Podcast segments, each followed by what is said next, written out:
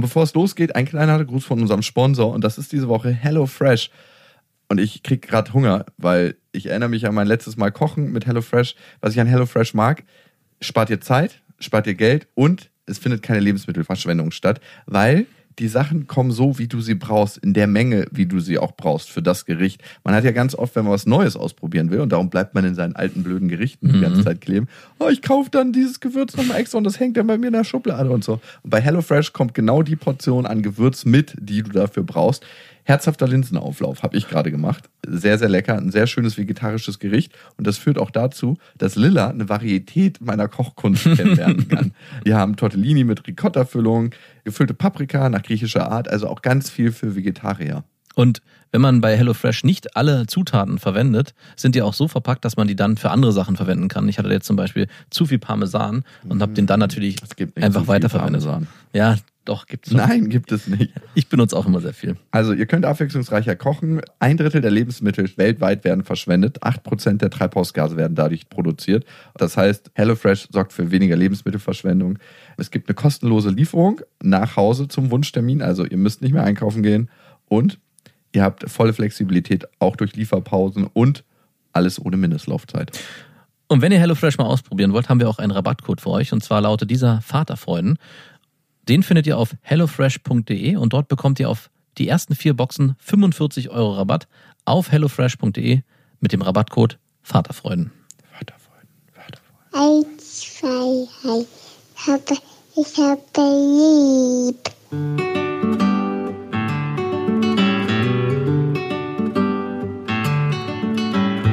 Das sind beste Vaterfreuden. Keine bösen Wörter. Alte Fremde, alte Schöpfe. Setz dich bitte hin. Der langweilige Podcast übers Kinderkriegen mit Max und Jakob. Hallo und herzlich willkommen zu Beste Vaterfreuden. Hallo. mein Stuhl hat nachgegeben. Okay, sehr schön. Lachen mit und über Kinder heißt die Folge. Ich hatte neulich eine Situation, sage ich mal, ohne das deklarieren zu wollen, mit Lilla auf dem Fahrrad. Wir sind so gefahren und sie sitzt ja mal vorne. Ich weiß, das ist der gefährlichere Platz Zumindest, Verantwortungslos. Zumindest fährst du nicht mehr mit ihr auf dem Rücken in der Trage. Mhm. War Die Zeiten sind vorbei. Ohne Helm. Dafür ist sie jetzt zu groß. Aber ich meine, als Säugling ist der Kopf ja noch so weich, wenn die auf den Boden fallen, das federt er einfach ab. Ja, natürlich. Darum sind die auch so weich gemacht. Die brauchen noch gar keinen Helm. Die rollen ab. Die haben automatisch einen Helm. Das springt einfach so boing, boing, boing. Hebt das einfach wieder auf und alles ist gut. Der springt wieder rein dann in die Trage. Oder man rollt über das Kind ab und dann landet man wieder auf den zwei Rädern des Fahrrads. Ja, perfekt. Und sie meinte dann so, aus dem heiteren Himmel, Oma Hamburg im Himmel und unter der Erde. Die ist gerade kürzlich verstorben. Ich fand es im ersten Moment so krass befremdlich, dass sie das weiß. Mhm. Aber ihre Mama hat natürlich mit ihr darüber geredet und ich habe dann so gesagt, jo, stimmt. Und irgendwie hat es mich auch so ein bisschen traurig gemacht. Weil ich dachte so, wow, das ist das erste Mal, dass du mit dem Tod konfrontiert bist. Seine Tochter. Ja, also mhm. ich nicht. Mhm.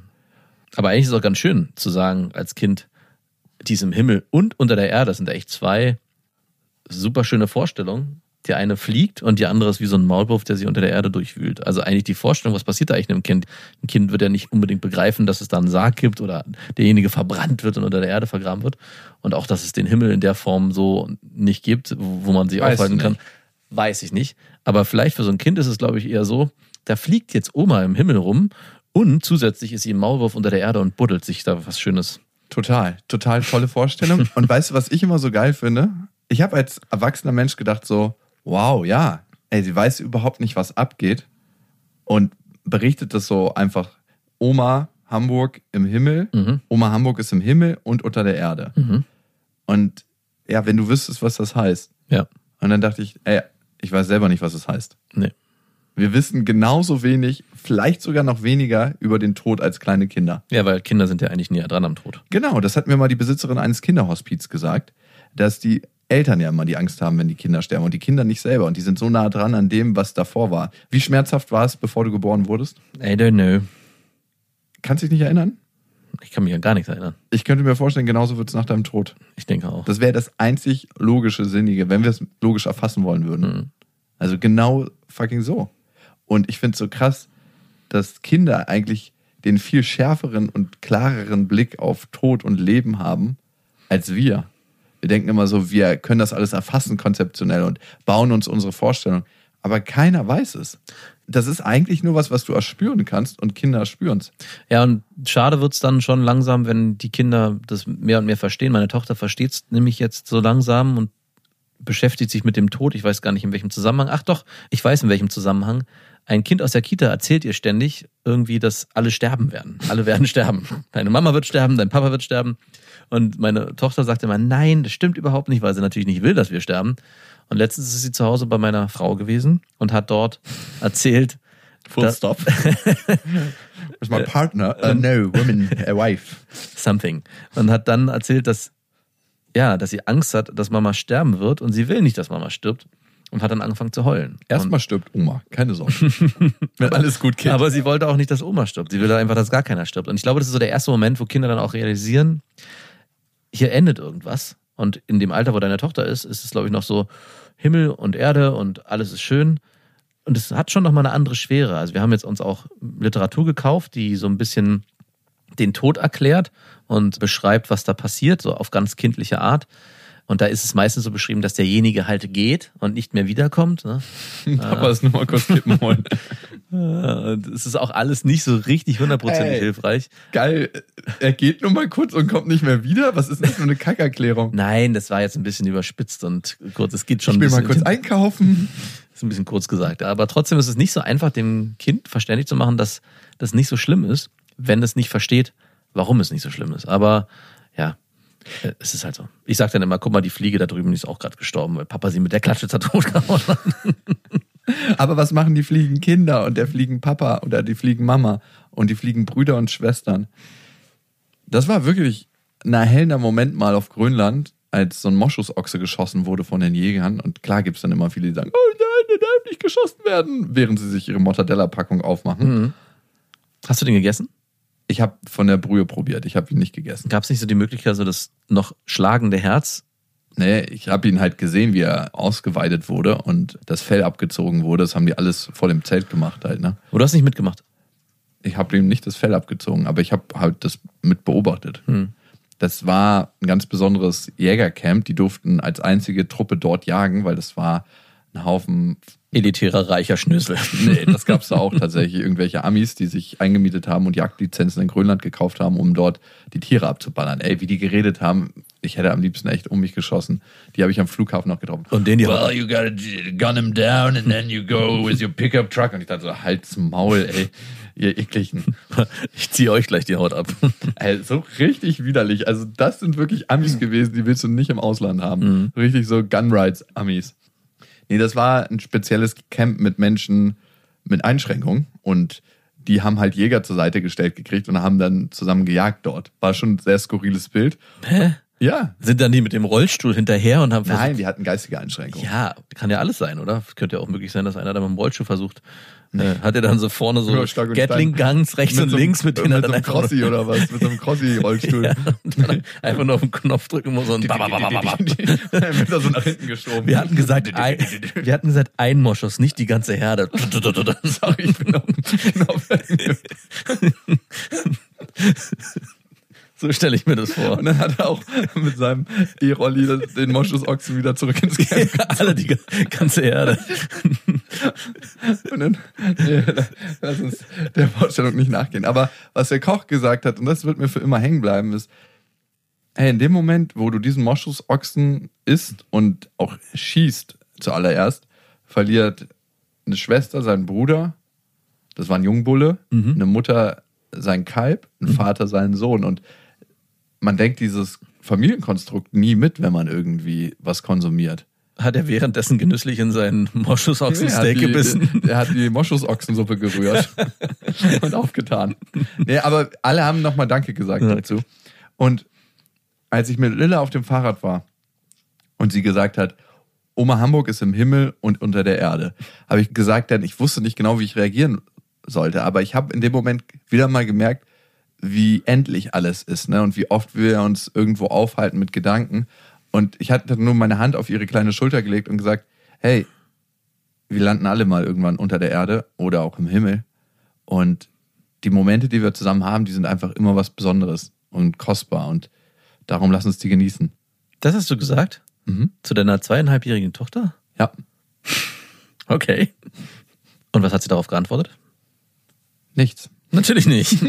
Sie war überfordert. Natürlich.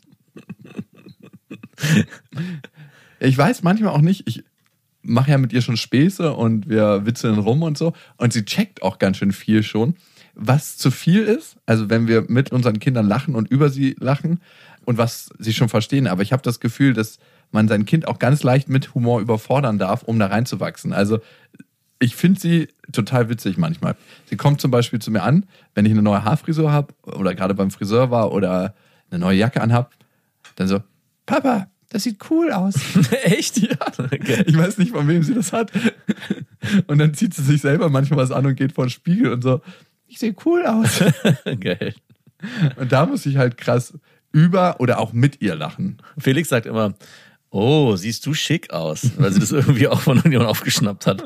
Aber immer wenn er das sagt, fragt er dann im Nachhinein, sieht Felix auch schick aus? Und dann sagen wir, ja, natürlich, Felix sieht auch schick aus. Und dann gibt er das ganze Kompliment nochmal in der ganzen Familie rum. Für jeden, jeder darf sich dann nochmal eins Er abholen. liebt die Reaktion wahrscheinlich, ne? Natürlich. Zu der Oma nochmal ganz kurz.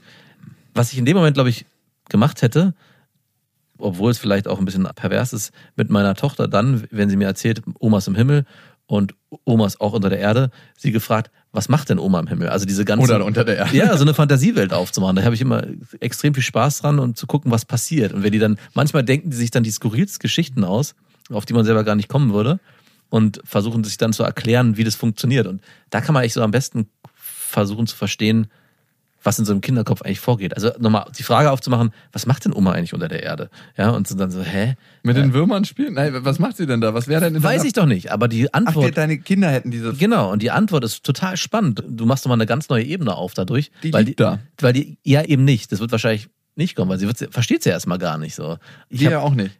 aber wir wissen, dass sie da tot unter der Erde liegt und sich nicht mehr bewegt. Aber ein Kind versteht das ja erstmal nicht. Und zu gucken, was dann da zurückkommt, finde ich immer super spannend. Also, Ja, du baust ja immer gerne mit deinen Kindern so Fantasiewelten auf, was ich schön finde. Also, ich finde es an manchen Stellen gefährlich. Mein Vater hat immer versucht, mich zu trollen mit bestimmten Sachen. Ne? Zum Beispiel dachte ich ganz, ganz lange, dass er ein Auto hat, was autonom fahren kann. der hat nämlich auf der Autobahn einfach immer mit seinen Knien gelenkt und auch manchmal in Kurven das geschafft, das Lenkrad so von Bein zu Bein weiterzugeben, weil er die Beine so hoch gemacht hatte. Der hatte ein Fahrzeug, wo das anscheinend ganz gut ging.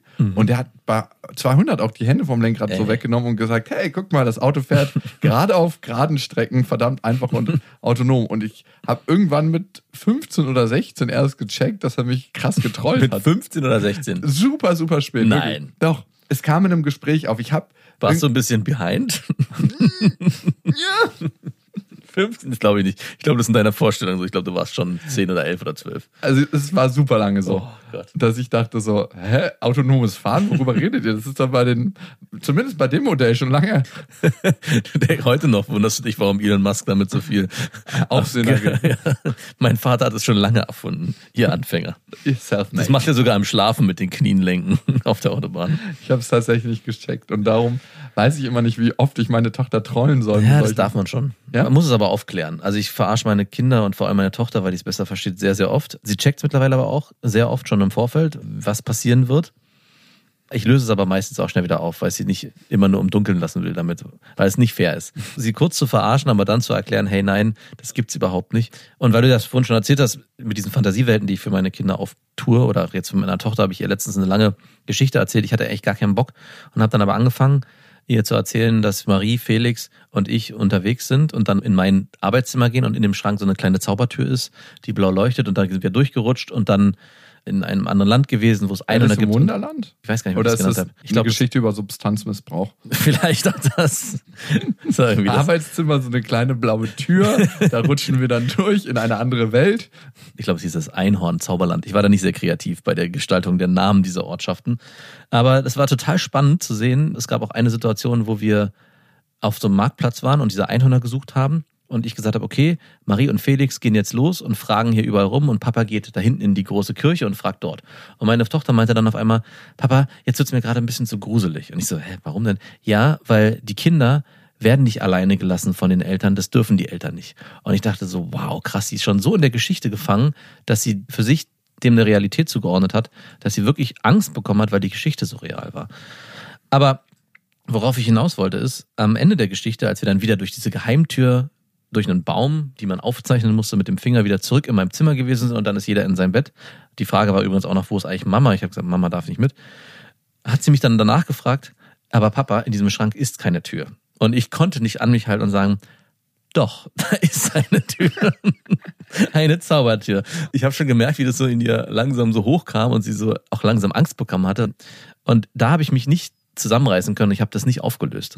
Geil. Was am nächsten Tag dazu geführt hat, das hat mir dann meine Frau erzählt, dass äh, Marie auf einmal aus meinem Zimmer kam und meine Frau meinte, Marie, was machst du denn im Papas Arbeitszimmer? Und sie, äh, nichts. Und sie hat danach gefragt und meinte, ja, Papa hat erzählt, da ist eine Zaubertür im Schrank. Und da ist gar keine Zaubertür im Schrank. ich fand schon faszinierend, wie krass die Fantasie ausweiten kann und trotzdem sie diesen Realitätscheck machen möchte. Im Nachhinein habe ich jetzt noch überlegt, sie hat in die falsche Tür geguckt. Sie hat nämlich oben geguckt und natürlich ist die Tür unten drin. Ob ich mir so ein LED-Band kaufe, ein blaues, und hinten irgendwie so das so auszeichne und dann die Tür so leicht aufmache und so ein blauer Schimmer rauskommt Ah, dann und dann schnell wieder zumache und sage, hier darf keiner rein, außer ich oder nur wenn wir zusammen rein dürfen. Ah, gute Idee. Das kann eigentlich der Eingang in eure gemeinsame Fantasiewelt sein. Ich habe mir jetzt auch ein Spiel gekauft, so ein Rollenspiel, es gibt es für Kinder. Das heißt Schurke, wo bist du oder so. Und ich habe das gestern bekommen, aber es ist noch viel zu komplex. Es ist irgendwie so ein Regelbuch über 300 Seiten, wo ich denke, What? ab fünf, ja, meine Tochter ist fünf. Ich werde es mal jetzt in Urlaub mitnehmen und gucken, ob das klappt. Aber ich habe da schon Bock drauf, weil ich glaube, das könnte mit Kindern nochmal eine ganz andere Ebene erreichen. Weißt du, was ich finde, was wir mal machen sollten? Ich hätte da auch total Bock zu. Ein Kinderbuch schreiben. Mhm. Für Kinder. Ja, ich auch. Und wenn ihr gut zeichnen könnt oder vielleicht schon Illustratorenerfahrung habt, schickt uns doch mit ein, zwei Beispielen eine Nachricht an beste.bestefreundinnen.de. Vielleicht zeichnet ihr dann die Bilder dazu und wir kreieren was gemeinsam. Wäre lustig, oder? Coole Idee, ja. Also, ich könnte mir das gut vorstellen. Du bist auch ein kreativer Typ und ich setze dann einfach nur mein Otto unter. Mhm, genau. Der Eingang könnte immer der Schrank sein in diese Zauberwelt. Und es könnte so ein Layer geben für die Erwachsenen, dass die einfach denken, es ist ein krasser Trip, ein Substanztrip. Man könnte es doppelt ausweiten. so wie Matrix halt, ne? Ja, na, man könnte so ein Buch machen, was man umgedreht liest. Das wäre für die Eltern so ein richtig So eine verrückter Platte, die rückwärts läuft. genau. Und für die Kinder ist es halt ein Kinderbuch und jeder hat so seinen eigenen Trip. Nee, ich fände es geil, wenn es so auf der oberflächlichen Story wie Matrix eine Actiongeschichte wäre und Ah. wenn du dann tiefer absteigst, ist es so, wow, es ist alles. Ja. Pixar. Mhm. Mal gucken, ne? Wir müssen das Ding mal schreiben. Kennst du denn die Pixar-Theorie, weil du gerade Pixar gesagt hast? Nee, ich kenne nur oben. Weil, müsst ihr mal im Internet googeln, bei YouTube gibt es ein paar coole Videos dazu. Die ganze Pixar-Reihe mit diesen Bugs, glaube ich, war es die erste Geschichte, Bugs Live und dann diese Autos, Cars und auch diese Flugzeug-Comics. Toy Story war doch Toy Story, genau, das baut alles aufeinander auf. Es gibt eine ganz verrückte Theorie dazu, dass es in der Zukunft spielt und diese Käfer aus äh, Bugs Life aus der ersten Version sich weiterentwickelt haben zu Autos. Also die Autos, diese Käfer sind, auch Toy Story ist alles total in, miteinander verwoben. Ist eine Theorie, die wahrscheinlich nicht stimmt, aber es ist extrem faszinierend, wenn man die einmal gehört hat. Und es macht auch viel Sinn davon. By the way, Toy Story war tatsächlich der erste Pixar-Film 1995. Mhm. Krass. Wie wichtig ist dir Humor mit deinen Kindern? Also Lachen mit und über deine Kinder. Mega wichtig. Ohne geht's gar nicht. Wer ist der Witzige bei euch in der Familie? Deine Freundin oder du? Also, um meine Tochter zu zitieren, die eines Abends mit mir zusammen im Bett lag und ich ihr eine Geschichte vorgelesen habe und danach noch rumgearbeitet habe und sie, ich weiß nicht warum, sagte, Papa, du bist immer so lustig und Mama ist null lustig. und ich habe sie dann gefragt, warum? Und die meinte, ja, du machst immer so viel Quatsch und so viel Blödsinn. Und warum ist Mama nicht lustig? Und meinte, ja, Mama macht das halt nicht. Ich glaube, es ist ein bisschen unfair, weil ich natürlich. Mama muss den Laden hier zusammenhalten und Genau. Papa kann einfach nur lustig sein währenddessen. Aber äh, es hat mich irgendwie auch gebauchpinselt, dass ich anscheinend zumindest für meine Kinder lustig bin. Das Hast reicht mir ja schon. Hast du es dann deiner Freundin im Streit gesteckt? So? Nee, wieso, Mal so? Wieso im Streit? Ich Naja, wenn man den anderen richtig verwunden will, wenn er Nee, eh schon down ist. Dafür muss es keinen Streit geben. Ich bin direkt am nächsten Tag zu ihr und meinte, übrigens. Kein Wunder, dass du darüber nicht lachen kannst. Das haben schon unsere Kinder bemerkt. Marie hat gefragt, warum du nicht lustig bist. Well played. Aua. Auch das muss mal sein. Natürlich nicht. Ich kann dir auf jeden Fall sagen, wenn deine Tochter älter wird, Mhm. wird es noch viel cooler. Also wenn du jetzt schon Spaß daran hast, mit deiner Tochter so Späße zu machen und sie vielleicht auch ein bisschen zu verarschen. Umso älter sie wird, macht es noch mehr Spaß, weil irgendwann kommt es auch zurück und die Reaktionen sind noch viel, viel differenzierter und feiner. Also ich weiß nicht, das ist irgendwie so die Königsdisziplin, auch das so ein bisschen beizubringen. Also dass das Kind auch versteht, hey, wir bewegen uns hier auf einer besonderen Ebene. Das ist jetzt nicht ernst. Und ich meine, dann gibt es Situationen, die eigentlich genauso sich abspielen, wo man dann aber ernst sein muss. Ja, es wird jetzt aufgeräumt oder das geht jetzt nicht, dass du das so und so machst. Und meine Tochter versteht das. Also sie versteht den Unterschied zwischen, hey, das ist jetzt eine Situation, die ist lustig und in einem anderen Kontext müssten wir uns ja ernst verhalten und ins Bett gehen und Zähne putzen etc. Und dann gibt's aber Freiräume, die wir uns nehmen können, wenn wir Zeit haben oder auch das alles nicht so eng gestrickt ist, wo wir dann in den Momenten auch ja, Späße darüber machen können. Und das finde ich so faszinierend an Humor, dass es wie so eine eigene Sprache manchmal Mhm. So funktioniert. ein Kodex. Ja, wie so ein Kodex, der in gewissen Situationen auch von beiden Seiten verstanden wird und trotzdem in anderen Situationen auch von beiden verstanden wird, hey, das hat jetzt hier nichts mit Humor zu tun. Das ist tot. Das ist tot, genau, obwohl es das Gleiche ist. Ja. Ja, ich verstehe, was du meinst und ich merke auch, dass Humor was ist, was in der Familie gelebt wird und dann auch von den Kindern aufgegriffen wird. Mhm. Dass Humor als erstes von der Mama oder vom Papa erlernt wird. Ich habe ja auch mein Humor, zumindest ein Verständnis für Humor von meiner Mutter mitbekommen. ja. Meine Mutter ist einfach ganz witzig, also aber ich weiß auch nicht, warum die über so viele Sachen lachen kann. Die kann über so krasse Sachen teilweise auch lachen, wo ich mich frage, so, wow, was geht denn mit dir? Und die hat auch immer so skurrile Vorstellungen. Sie meinte mal, dass sie immer das Bedürfnis hat, wenn sie bei dem Arzt ins Wartezimmer geht und alle so betröppelt da sitzen, dass sie den Leuten eine Ohrfeige haut. und die denkt dann immer, dass sie sitzen bleiben, bis der Letzte auch die Ohrfeige kassiert, ne? Natürlich. Also sie hat richtig lustige Vorstellungen. Von meinem Vater habe ich eher so einen schwarzen Humor. Zum Beispiel auf der Autobahn mit 200 ohne Ende zu fahren und sein Kind damit zu verarschen. Verstehe. Nee, Daher kommt auch das Radfahren ohne Helm mit der Trage auf dem Rücken mit einem einjährigen Baby. Ich verstehe. Genau, daher kommt das. Kennst du den Trick, wenn man so tut beim Autofahren, als ob man das Lenkrad zerreißt? Mm, Nein. Du musst mit den Knien lenken, also. Aber darfst du auch nur machen, wenn du langsam. Darf man gar nicht machen. Wollte ich gerade sagen. Und dann musst du so tun, als ob du ganz stark in die Seite lenkst. Also du musst mit deinem Oberkörper das Lenkrad so verdecken, dass man es nicht sieht. Und das ist richtig crazy. Also wenn du mit jemandem fährst, der eh schon ein bisschen ängstlich bist und dann so, so ruckartig so tust, als ob du jetzt eine scharfe Kurve machst. Man darf natürlich auf gar keinen Fall ins Lenkrad greifen in dem Moment. So eine Sachen macht mein Vater halt, weil er es lustig findet. Mhm. Ein ganz spezieller Humor. Ein ganz, ganz spezieller Humor. Besonders wenn ein Fahrradfahrer einen beobachtet und einem entgegenkommt und genau das sieht und denkt, er wird jetzt. Das darf man nicht. Und fährt dann vor das Auto, was die Richtung nicht geändert hat, weil er eine schnelle Kurve macht, um auszuweichen. Verstehe. Super Idee. I will do it. Richtig dumm. Nee, aber er hat auch so trockene Sprüche und in jedem Fall kann ich sagen, mein Humor, der nicht auf jeden Fall immer korrekt ist, habe ich von beiden. Aber wenn ich mich entscheiden müsste, eher von meiner Mutter. Hm. Und du? Ich frage mich gerade, von wem ich meinen Humor Weil habe. dein Bruder hat einen ganz anderen Humor als du. Ja. Ich glaube, ich habe mir meinen Humor. Hart erarbeitet in Ja. Internetforen. Nein, Beim das Game. Das gab's nicht. Nee, ich glaube schon durch Freunde, die ich damals auch hatte. Ich habe mir viel abgeguckt, viel gelernt. Mein Vater war lustig mit uns, als wir Kleinkinder waren, auf jeden Fall. Da habe ich viele Erinnerungen, wo wir uns totgelacht haben am Tisch. Ist auch einfacher. Man muss auch leider sagen, die Challenge, ein kleines Kind zu belustigen, ist nicht so groß. Man muss nicht viel tun. Man muss wirklich Sag das mal deiner Freundin. man muss eigentlich nur blöd gucken und gar nicht viel Grimassen machen. Bei meinem Sohn reicht schon, wenn ich nur ein bisschen komisch gucke und schon kann es losgehen. Dann gucken wir uns beide blöd an und es wird gelacht und meine Tochter stimmt mit ein und die Ordnung des Abendsessen ist dahin. Macht auch manchmal Spaß, einfach nur die Ordnung zu zerstören. Natürlich, es ist das Hauptbeste überhaupt. Wenn dann auf einmal alle auf dem Tisch sitzen anstatt auf den Stühlen. Aber ich glaube, wenn, habe ich dieses anfängliche Verständnis von Humor von meinem Vater, dass man lacht in der Familie. Und danach, also so einen feinfühligen, trockenen Humor, den habe ich nicht von meinen Eltern, den habe ich mir, glaube ich, von Freunden damals abgeguckt. Von Trainern, die ich auch hatte beim Segeln. Es gab einen Trainer, der extrem lustig war und auch immer uns als seine Zöglinge krass verarscht hat. Und das hat sich wie so ein Lauffeuer verbreitet, auch unter uns. Also wir haben uns von dem sehr viel abgeguckt. Und ja, doch, es gab so zwei, drei Trainer, so Jugendtrainer. Wir waren selber Kinder und die waren 16, 17, 18. Und von denen habe ich mir viel abgeguckt, weil die es ist auch einfacher für die gewesen. Man guckte eh zu denen auf, dann war auch alles lustig, was die gemacht haben. Wir brauchen eigentlich nur das Gesicht zu einem Lachen zu verziehen und alle haben mitgelacht. machen wir uns nichts vor.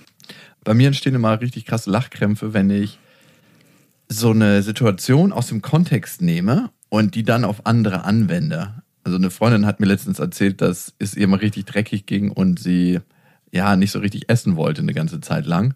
Und dann kam ihr Vater irgendwann an und meinte, hey, ich sehe, dass es dir schlecht geht und ich mache mir richtig krass Sorgen. Und hat so ein Sandwich dann ihr gereicht. Und dann habe ich dieses Sandwich halt in jede Situation, die sie mir erzählt hat, danach immer eingebaut, dass es dieses tausend Jahre alte Sandwich irgendwann gab. Und keine Ahnung, irgendwie musste ich mich da so krass drüber schlapplachen über dieses Sandwich, was immer in Krisensituationen aufgetaucht ist. War es auch immer dasselbe? Ja, natürlich. Ah. Wo man nur so ein ganz kleiner Bissen genommen wurde. so ein richtig verschimmeltes, trockenes Ding. Das Trost-Sandwich. Aber es überkam mich auf jeden Fall, total krass. Mit meiner Mutter habe ich das tatsächlich öfter. Nämlich, wenn sie anfängt zu lachen, muss ich auch lachen. Und mit meiner kleinen Schwester habe ich das auch oft. Mit meiner großen manchmal.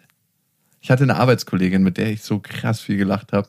Also wir haben so uns Situationen ersponnen, wo, wo wir auf einmal in irgendwelchen skurrilen Tätigkeiten waren. Und am meisten muss ich lachen, wenn ich mir die Bilder dazu ausmale und dann so die betröppelten Gesichter. Okay. Auf jeden Fall können wir festhalten, es ist was, was man seinen Kindern mitgibt, was in der Familie kultiviert und zelebriert werden kann und was einen Blick auf die Situation ermöglicht, der Dinge einfacher macht. Ja, und dass nicht immer alles Brot ernst sein muss. Also, dass man auch viele Situationen lösen kann mit Kindern, wenn man mit einem Augenzwinkern drauf guckt. Also, wie gesagt, es gibt ganz viele Bereiche, wo man ernst bleiben muss. Aber ich erlebe es auch ganz oft, dass ich irgendwie ja am Abend denke so, oh ey, jetzt putzt mein Sohn wieder nicht die Zähne und das ist ätzend und nervt mich und keine Ahnung, das dann irgendwie mit einer Blödelei zu verbinden und manchmal löst sich dann auch so eine Sache ganz einfach. Also, dass es dann auf einmal gar kein Problem ist, dass er sich die Zähne putzt, wenn auf einmal der Dinosaurier sich auch die Zähne mitputzt und die Zahnbürste aber eigentlich viel zu groß ist für seine kleinen Zähne. So eine Kleinigkeiten führen oft dazu, dass sich Probleme, die ja eigentlich gar keine sind, lösen lassen, wenn man es schafft, aus denen herauszutreten und die Sache mit Humor zu betrachten. Es gibt auch immer wieder Eltern, die ich so beobachte, die mit ihren Kindern immer nur in so einer extrem ernsthaften Sprache sprechen. Und ich mich manchmal frage, gibt es da auch manchmal Momente, wo das lockerer wird und äh, wo die miteinander auf einer anderen Ebene kommunizieren? Und ich hoffe schon, weil ich kann ja nicht in deren Leben im Alltag hineingucken. Aber wenn das nicht so wäre, wäre das schon sehr traurig. Also das Leben die, ohne, ja. ja, das Leben ohne Humor äh, und den Kindern auch nicht zu zeigen, hey, das Leben ist gar nicht so ernst in vielen Bereichen. Wir sterben eh alle, das Leben ist nicht so ernst. genau. Wir sind dann im Himmel und unter der Erde. Ja. Greifst du eigentlich ein, wenn du siehst, dass andere ihr Kind nicht deinen Vorstellungen entsprechend erziehen? Ich habe neulich die Situation gehabt, dass Bekannte von mir ihren Sohn abgestraft haben dafür, dass er ein Bett nass gemacht hat. Die haben sich tagsüber immer, weil es so heiß war, besprüht mit so einer Wasserflasche und so einem Zersprüher, mit so einem Zerstäuber oben. Irgendwann hat der Sohn, bevor er schlafen gegangen ist, der war fünf, dann den Zerstäuber genommen und sein ganzes Bett eingesprüht damit. Es war natürlich klatschnass. Und sich selber auch, weil er schön kühl sein wollte beim Schlafen. Eigentlich eine logische Handlung. Ja. Ne? Und die waren so sauer, dass sie ihn erstmal für eine Viertelstunde in den Garten gestellt haben. Und es hat schon gedämmert. Also es war dann Abend. Und wie in den Garten gestellt. Einfach so, du überlegst dir mal, was du machst und wir stellen dich jetzt mal hier im Garten ab. Und machen die Tür zu. Genau. Hü. Und da ist immer für mich die Frage, wann greift man ein und wann nicht. Also währenddessen schon, mir tat es total Ob- leid. ob das sind? Bekannte, ne? Das sind jetzt keine Freunde, mit denen ich ganz nahe bin. Ja. Und da weiß ich immer nicht so, was sagt man da? Ich fand das eine asoziale Aktion. A hat der Sohn was Logisches gemacht. Er hat tagsüber seine Eltern beobachtet, wie sie sich Abkühlung verschaffen mit einem Zerstäuber, mit so einem Wasserding. Und er macht das abends nach für sich. Super logische Handlung. Hm. Und mit keiner bösen Absicht. Hm. Und ihn dann dafür abzustrafen. Überleg mal, was du. Er hat sich überlegt, was er macht. Ja, Sonst hätte er das ja nicht Er hat gemacht. sich sehr gut überlegt, was er macht. Menschen. Also es ist extrem schwierig einzugreifen in das Erziehungsmuster von anderen Eltern. Ich greife ein, wenn ich sehe, dass jemand sein Kind schlägt. Ja, Also klar. der- Aber das ist ja auch eine Form von Schlagen, aber ein verbales Abstrafen, und ja. Abstrafen. Und es kann so schmerzhaft sein wie physische Schläge, aber für die Seele halt. Mhm. Die Spuren auf der Seele sieht man nicht. So egoistisch es klingen mag, ich würde, glaube ich, erstmal gar nichts machen, sondern mit meiner Frau sprechen und sagen, hey, guck mal, so möchte ich nicht, dass wir mit unseren Kindern mal umgehen. Also ich nehme sowas. Und so laut, dass das die anderen auch Ja, hören. weiß ich nicht, nein, das nicht. Aber ich nehme solche Negativbeispiele oft auch nochmal als Erinnerung für mich. Hey, guck mal, gut, dass wir uns in gewissen Situationen nicht so verhalten. Und falls wir uns mal so verhalten sollten, bitte lass uns da einen geschärften Blick drauf haben. Es gab auch letztens eine Situation, wo meine Tochter abends nur Theater gemacht hat, weil sie nicht ins Bett wollte, sondern noch mit dem Nachbarskind weiterspielen wollte, was extrem anstrengend war und wir sie dann auch gezwungen haben, reinzukommen. Und meine Freundin hat dann so einen Satz gesagt, sie so, ja, dann kannst du halt morgen nicht mit deiner Freundin spielen. Und ich meinte, hey, bevor du jetzt hier weiterredest, lass uns jetzt erstmal ins Bett bringen und danach in Ruhe sprechen. Weil ich eigentlich nicht möchte, und das habe ich dann danach gesagt, ich möchte weder, dass wir unseren Kindern Hausarrest geben, niemals, und ich möchte auch niemals den Kontakt zu Freunden verbieten, es sei denn, die haben einen offensichtlich schlechten Einfluss auf sie, substanzabhängig. Aber ich will ihr weder die Freizeit nehmen, die sie draußen verbringen kann, noch möchte ich ihr ihre sozialen Kontakte nehmen. Natürlich muss es Konsequenzen geben und ich möchte mit ihr eigentlich immer dahin kommen, die Sachen auszuhandeln. Aber ich finde so eine Erpresserstrafen, und die haben wir eigentlich überhaupt nicht. Ich verstehe auch den Impuls, ich habe den auch immer wieder mal, dass ich denke so, hey, wenn das nicht klappt, dann passiert jetzt das. Ja? Ich versuche aber aus diesem Muster rauszukommen und diese Situation, die du beschreibst mit dem Sohn deiner Bekannten, ist ja genau das. Hey, du denkst jetzt erstmal drüber nach und dann, wenn du weißt, was du hier getan hast, dann darfst du wieder reinkommen und dann können wir darüber sprechen. Das ist ja im Prinzip auch nichts anderes als Machtgefälle und eine Erpressung. Und vielleicht kann man es irgendwie versuchen, den Eltern zu verdeutlichen, was hier gerade passiert und dann zu sagen, hey, guck doch mal vielleicht, ob ihr das vielleicht auch anders lösen kann. Vielleicht verstehen die auch das Kind in dem Moment gar nicht, weil das fällt mir auch ganz oft auf, dass man gar nicht so richtig die eigentliche Motivation des Kindes versteht. Und wenn man die hinterfragt, wird es auch auf einmal alles ganz logisch. Ja? Wenn man dann merkt, hey, Moment mal, eigentlich ist doch ganz klar, warum sie nicht ins Bett will, weil sie natürlich mit ihrer Freundin weiterspielen will und weil die noch nicht ins Bett muss. Total logisch. Wie kriegt man das hin, das trotzdem zu erklären, dass sie jetzt früher reingehen muss? Und bei meiner Tochter ist es so, dass sie morgens extrem lange schläft zurzeit und diesen Schlaf braucht. Und wir natürlich wollen, dass sie halt nicht erst um, ich weiß nicht, 21 Uhr ins Bett geht, sondern der Abend um 19.30 Uhr beendet ist und wir dann so langsam ins Bett gehen, weil wir wissen, morgens ist es sehr, sehr schwer für sie, früh aufzustehen. Und das irgendwie trotzdem so versuchen zu erklären, dass es für sie in ihrer kindlichen Welt noch verständlich ist, ist aber oft eine große Challenge. Aber das muss man sich als Eltern fragen. Will ich meinen Kindern einfach Regeln vorsetzen, die sie nicht verstehen? Oder möchte ich als Ja, Eltern genau, oder möchte ich mit meinen Kindern immer in der Interaktion sein und versuchen, so viel wie möglich auch für sie in ihrer Welt verständlich zu machen. Und das wäre zum Beispiel bei den Bekannten wahrscheinlich die Möglichkeit gewesen, da eine Öffnung reinzukriegen. Total. Und ich glaube, es sorgt auch langfristig für den besseren Austausch mit seinen eigenen Kindern. Kurzfristig ist es vielleicht anstrengender, sich mit seinen Kindern auseinanderzusetzen und das verbal zu klären und auszufechten. Aber was gibt man denen für ein Skill mit? Einmal sich selbst für sich zu behaupten und für seine Bedürfnisse einzustehen und auch zu verstehen und auch auf Augenhöhe behandelt zu werden. Das finde ich total wichtig und es entsteht auch einfach weniger Nerverei auf Dauer. Ja. Das glaube ich zumindest, weil wenn ein Kind dauerhaft nicht gehört wird, entwickelt es Mechanismen, die extrem anstrengend und nervig sind. Ja. Also ich merke es bei einem Nachbarskind, ey, das labert mich jedes Mal voll. Ich kann nichts dagegen machen, aber es stresst mich einfach tierisch. Und immer wenn ich nicht sofort reagiere, ist es und wiederholt halt den Satz tausendmal. Ich sage dann irgendwann, du, ich habe dich gehört und weißt du was? Ich antworte dir genau dann, wenn ich Lust habe ist natürlich blöd, aber Wieso? die Eltern haben es halt verpasst, mit dem Kind in Interaktion zu gehen, glaube ich. Ja. Also manche Kinder sind auch einfach krass stressig. Da können die Eltern auch gar nicht so viel machen. Auch gerade bei fremden Kindern kann man das ja ganz klar auch vorher sagen. Du hast es ja eigentlich auch genauso gesagt. Hey du, die Frage reicht einmal und wenn ich nicht darauf antworte, beim ersten Mal, dann habe ich keine Lust drauf zu antworten. Dann brauchst du nicht noch ein zweites und drittes Mal antworten. Und so eine Klarheit ist ja nicht dramatisch. Also es tut ja, man denkt, man tut dem Kind damit weh oder man will es schützen. Aber was das Kind in dem Moment halt braucht, ist eine klare Haltung, damit es weiß, okay, deswegen kriege ich hier keine Antwort. Also eine Erklärung der Situation. Genauso auch bei dieser Sprühflaschen-Bettaktion wäre jetzt mein Impuls. Ich meine, man kann sich nicht in die Eltern hineinversetzen, hundertprozentig. Vielleicht gab es auch schon öfter so eine Situation und das Kind ist einfach irgendwie ein Rabauke und macht ständig so einen Blödsinn, einfach auch um Sachen auszutesten.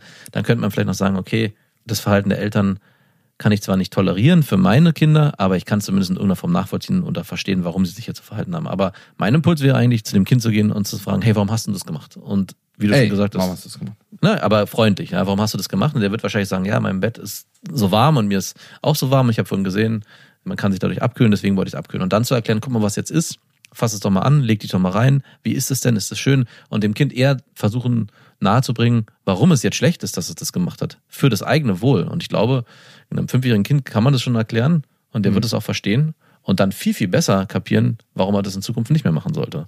Total. Als, hey, geh mal in den Garten, bleib da stehen und überleg mal, was du gemacht hast. Und das dann nicht versteht, was es falsch gemacht hat. Und am Ende kommt's rein, nach einer Viertelstunde das Bett ist wieder trocken. und schön kalt. Sehr gut. Ihr habt uns Hörermails geschickt und die würden wir gerne gleich noch mit reinnehmen.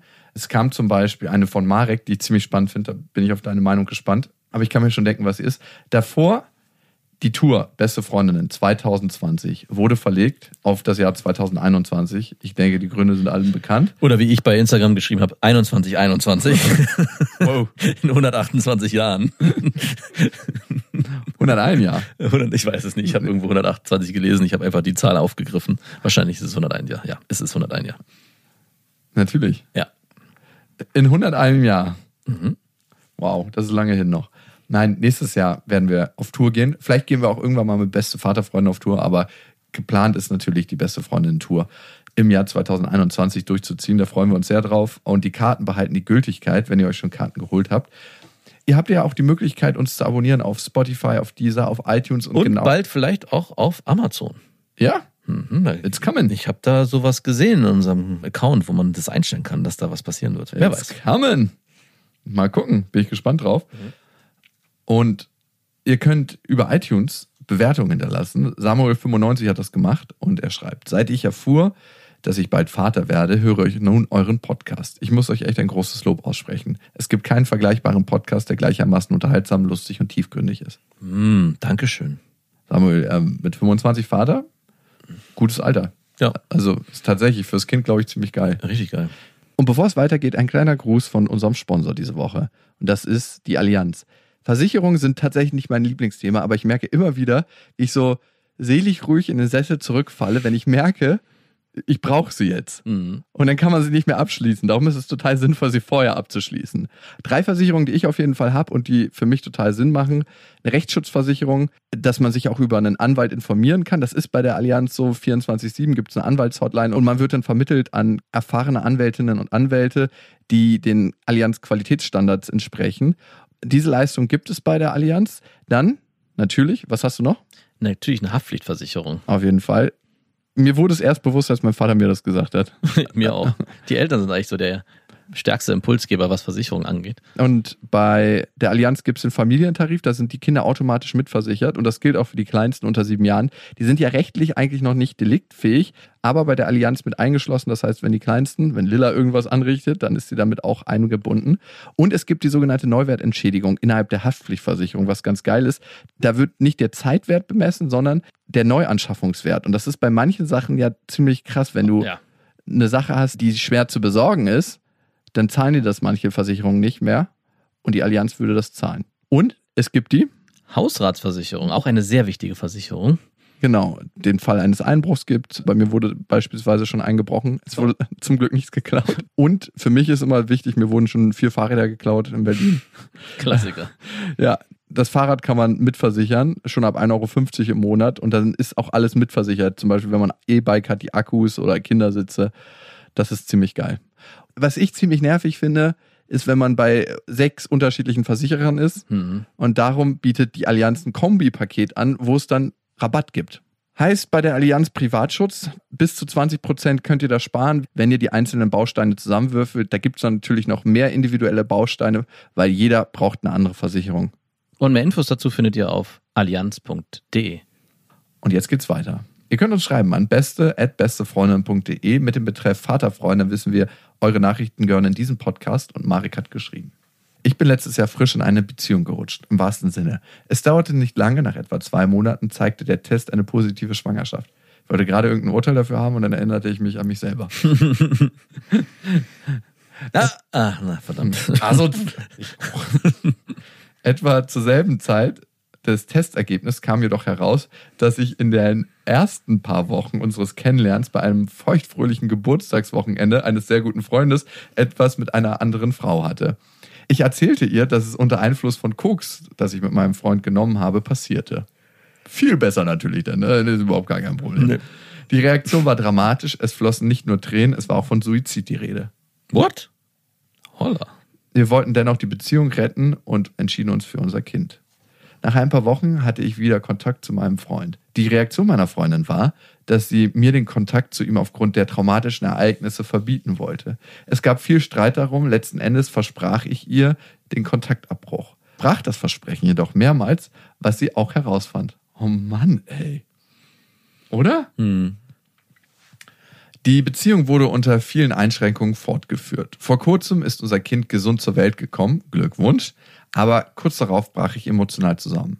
Ich konnte ihr keine Nähe mehr geben, keine Gefühle zeigen. Die negativen Gedanken aufgrund des Verbotes sitzen so tief und hindern mich, ihr Liebe zu geben. Nachdem ich ihr meine Gefühle schilderte, zog sie mit dem Kind aus. Wow.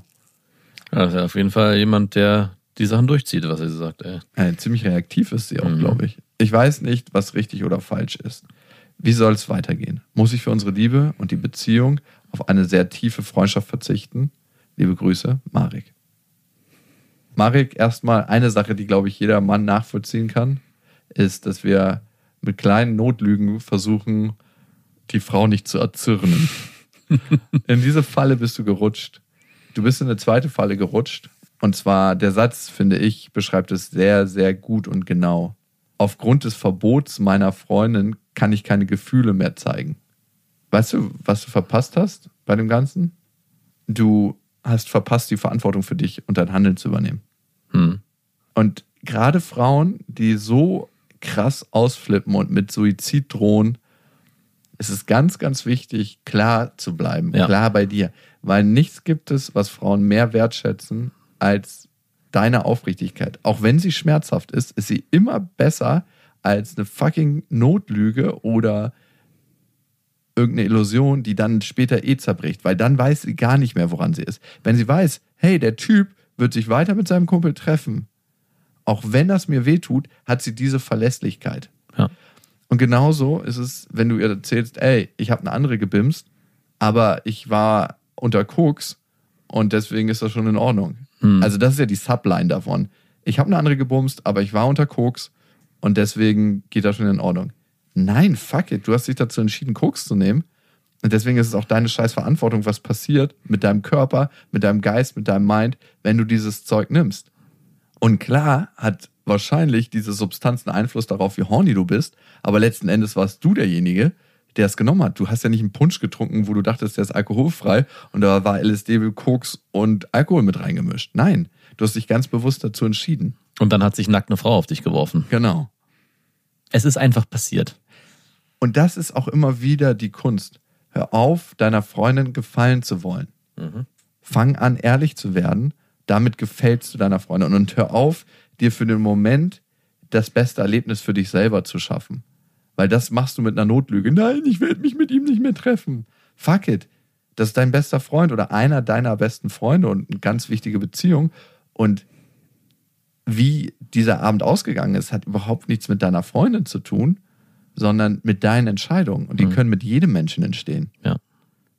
Und wenn du dich von dem Kumpel trennen willst, weil du selber der Meinung bist, der tut dir nicht gut, dann muss es am Ende deine Entscheidung sein. Also es spricht ja nichts dagegen, sich von Menschen zu trennen, die einem nicht gut tun, aber in so eine Situation zu geraten, wo deine Freundin das von dir verlangt und du das dann tust, damit du ihr gefällst und dich dann aber trotzdem heimlich mit ihm weiter triffst, dahinter gehst du eigentlich alle Parteien in dem Szenario. Dein Kind, deine Frau, dein Freund, dich selbst und vor allem dich selbst. Und das führt am Ende dazu, und das kann ich gut verstehen, dass du auch für sie keine Gefühle mehr empfinden kannst, weil du dich die ganze Zeit selbst hintergangen hast und jetzt den Schuldigen für die ganze Miserie in ihr suchst und alles auf sie transportierst und dann sagst, diese Person, die mir so viel Schaden zugefügt hat und die mich so verletzt hat, wie soll ich die noch lieben, wie soll ich der noch Zuneigung zuwenden, funktioniert nicht mehr.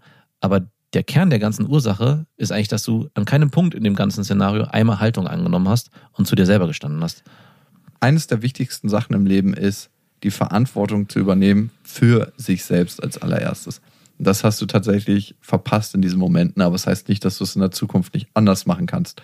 Und ich fühle dich. Also ich war in zig Situationen, wo ich es genauso gemacht habe. Ich wusste, diese kleine Notlüge rettet mich aus diesem Abend, rettet mich aus der Situation. Und wovor rettet es einen als Mann? Ich glaube, ganz oft sind wir in der Situation, dass wir die Gefühle der Frau nicht aushalten, die dann kommen. Da kommen Tränen, da kommt Schmerz, da kommt Trauer. Und das ist eine Riesenladung für uns. Und das auszuhalten und einfach da zu sein, ne? Hm. da zu sein und das Mitgefühl zu haben, ohne mitzuleiden, das ist so eine der Challenges, die wir haben.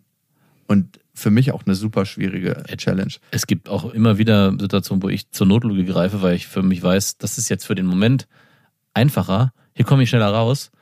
Weiß aber, im nächsten Moment ist es für mich wieder schwieriger, weil ich die Notlüge meistens auf eine weitere Notlüge aufbaut und irgendwann die Sache eh geklärt werden muss, wenn man sich für sich selbst gerade machen will.